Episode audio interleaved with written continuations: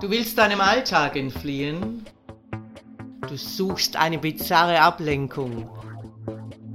Du möchtest geilen Geschichten lauschen?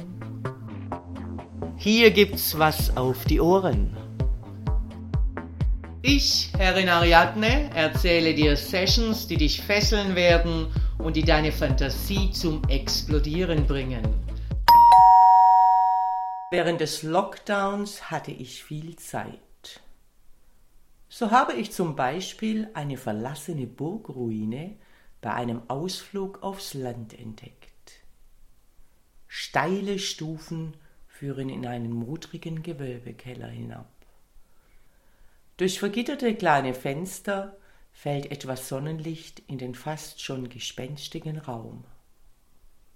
An den leicht brüchigen Steinwänden sind alte, rostige Ringe montiert und von der hohen gewölbten Decke hängt ein großer, schwerer, verrosteter Eisenhaken.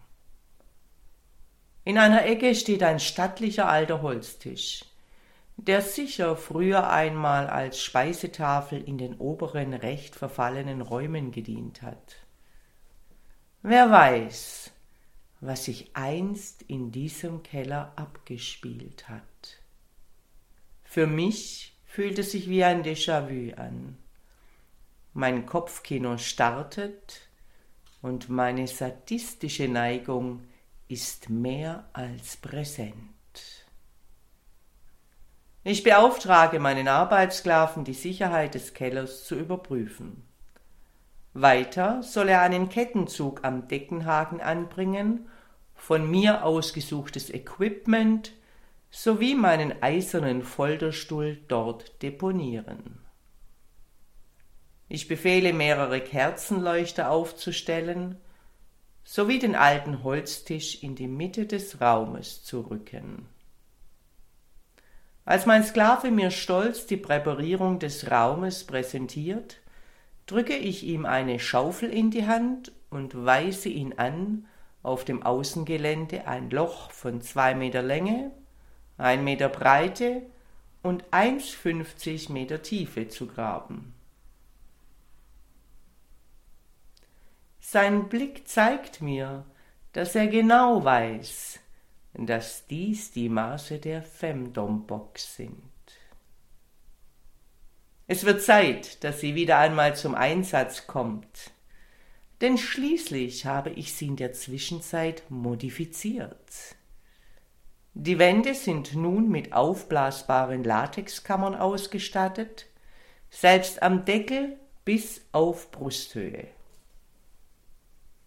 Er soll das Loch so graben, dass ich rückwärts mit einem Lieferwagen anfahren kann und eine passende Holzrampe die Box bei Bedarf in das Loch gleiten lässt. Weiter soll ein Benzinkompressor bereitstehen. Ich liebe es, meine Opfer zu entführen, am liebsten unerwartet. Aus diesem Grund führe ich ein Kidnapping-Buch.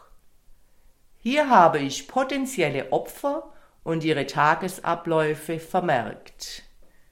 Ihre Tagesabläufe wurden von mir im Vorfeld akribisch ausspioniert. Für meinen neu entdeckten Folterkeller benötige ich jemanden, der was aushält, der nicht in Panik gerät, kein Weichei. Schließlich will ich Spaß und diesmal so richtig nach der langen Abstinenz. Ich gehe meine Mail-Anfragen durch. Meine Wahl fällt auf Maso Michael. Er ist mir noch unbekannt, aber seine Session-Fotos auf Social Media bestätigen mir, dass er genau der Richtige ist. Es ist Abenddämmerung. Ich steuere den schwarzen Lieferwagen in Richtung Wohnadresse von Maso Michael. Neben mir sitzt aufgeregt meine Sklavin Laila. Sie wird mich bei meinem Abenteuer unterstützen. Wir sind bequem in Jeans und T-Shirt gekleidet, denn der heutige Tag dient lediglich der Opferverwahrung.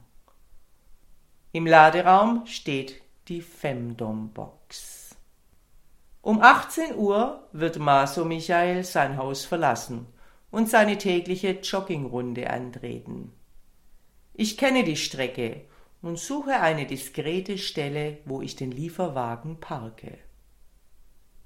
Sklavin Laila steigt wie besprochen aus, sie ist der Lockvogel und wird ihn gleich aufhalten. Dann geht alles blitzschnell. Als Maso Michael in gemütlichem Gang auftaucht, fragt ihn Sklavin Laila nach der Uhrzeit. Sein Blick auf die Uhr ist der Moment, als sie ihm einen Kopfsack überstülpt und ich ihn in den geöffneten Lieferwagen auf die Ladefläche ziehe. Mit schnellen Griffen werden seine Füße und Hände gefesselt und miteinander verknotet. Maso Michael liegt gekrümmt auf der Ladefläche, er ist ganz still. Ich denke, er weiß, wer dahinter steckt. Sklavin Laila bleibt bei ihm und ich fahre den Wagen in das nahe Industriegebiet, um unser Opfer in Ruhe zu präparieren. Dann steige ich ebenfalls nach hinten zu meinem Fang. Ich denke, du weißt, wer ich bin, flüstere ich ihm ins Ohr durch seinen Kopfsack. Maso Michael nickt und macht einen erstaunlich ruhigen Eindruck. Ich werde dir jetzt die Fesseln abnehmen, dann wirst du dich nackt ausziehen, dein Blick richtet sich nach vorne. Maso Michael signalisiert mir amüsiert, dass er verstanden hat. Er ist nun splitternackt und ich betrachte ihn wohlwollend von hinten. Ich lege ihm eine gepolsterte Lederaugenbinde an. Dann buxiere ich ihn gemeinsam mit Sklavin Lailas Hilfe in die Box. Stell deine Beine hoch. Ich führe einen kleinen Stromplug ein. Jetzt leicht spreizen ich befestige eine Stromschlaufe um seine Hoden. Beine zusammen und ausstrecken. Sein steifer Schwanz macht es mir einfach, eine weitere Stromschlaufe unter seiner Eichel anzubringen. Ich hoffe, du liegst bequem. Maso Michael nickt. Da du etwas länger in diesem bequemen Zustand verharren wirst, werde ich dir jetzt einen Dauerkatheter anlegen. Für ein WC war in der Kiste leider kein Platz. Maso Michael lächelt. Es hat sich schon manch einer gewundert, in welcher Schnelligkeit ich absolut steril einen Katheter setze. Und im Nu befindet sich ein Katheter mittlerer Größe in der Blase von Maso Michael. Ich verschließe ihn mit einem großen Urinbeutel, welchen ich zwischen seinen Beinen deponiere. Dann befestige ich einen langen Atemschlauchknebel an seinem Hinterkopf und ziehe Stromkabel sowie Schlauch durch die kleine Atemöffnung am Deckel. Ich hebe den Deckel ein letztes Mal etwas an. Alles in Ordnung? Maso Michael nickt. Der Deckel wird verriegelt und die Stromkabel mit dem kleinen Stromgerät verschlossen, welches in einer wasserdichten Vorrichtung am Deckel außen befestigt ist. Leila und ich begeben sich wieder auf unsere Plätze und ich fahre zufrieden den Lieferwagen an seinen Bestimmungsort. Fortsetzung folgt. Dominanter Dank fürs Lauschen.